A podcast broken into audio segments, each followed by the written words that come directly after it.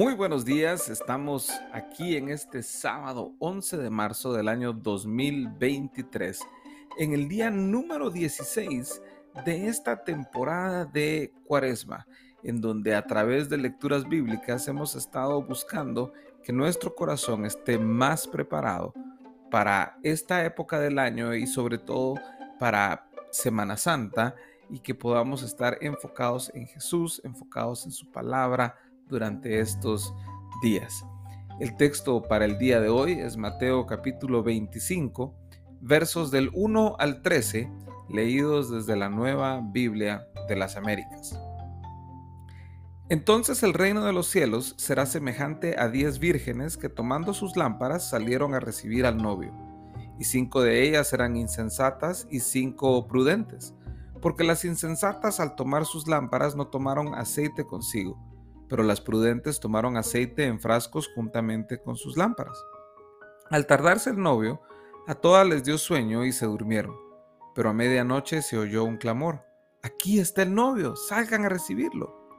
Entonces todas aquellas vírgenes se levantaron y arreglaron sus lámparas, y las insensatas dijeron a las prudentes, Dennos de su aceite, porque nuestras lámparas se apagan.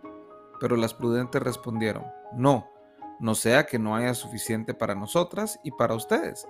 Vayan más bien a los que venden y compren para ustedes. Mientras ellas iban a comprar, vino el novio, y las que estaban preparadas entraron con él al banquete de bodas, y se cerró la puerta. Después vinieron también las otras vírgenes diciendo, Señor, Señor, ábrenos. Pero él respondió, En verdad les digo que no las conozco. Velen pues, porque no saben ni el día ni la hora.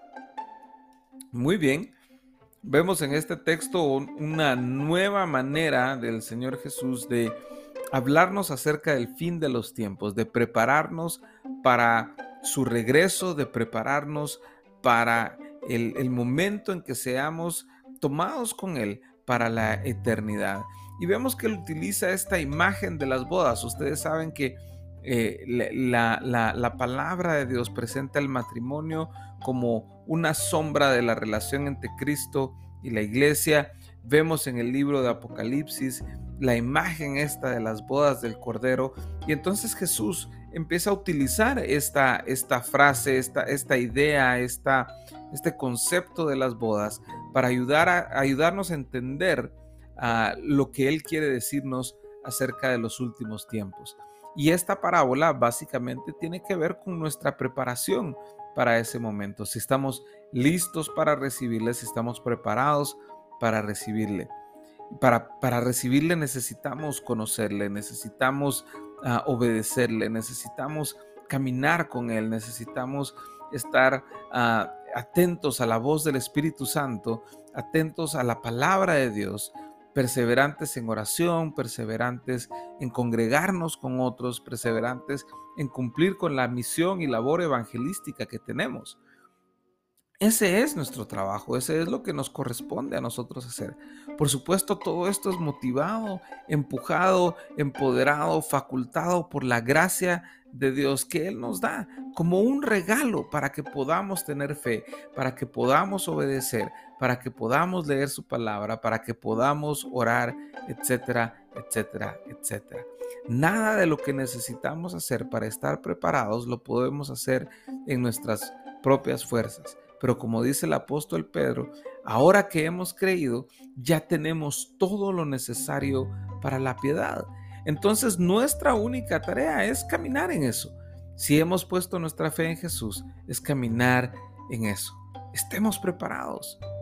Busquemos al Señor, busquemos su palabra, pasemos tiempo con Él, congreguémonos. De eso se trata. El sentido de urgencia es alto y espero que estas, estas lecturas que hemos tenido estos días, donde el Señor Jesús habla de los últimos tiempos, ayuden a levantar nuestro sentido de urgencia, no por miedo, sino de emoción, de, prepararnos para recibirle, porque ciertamente Él regresará.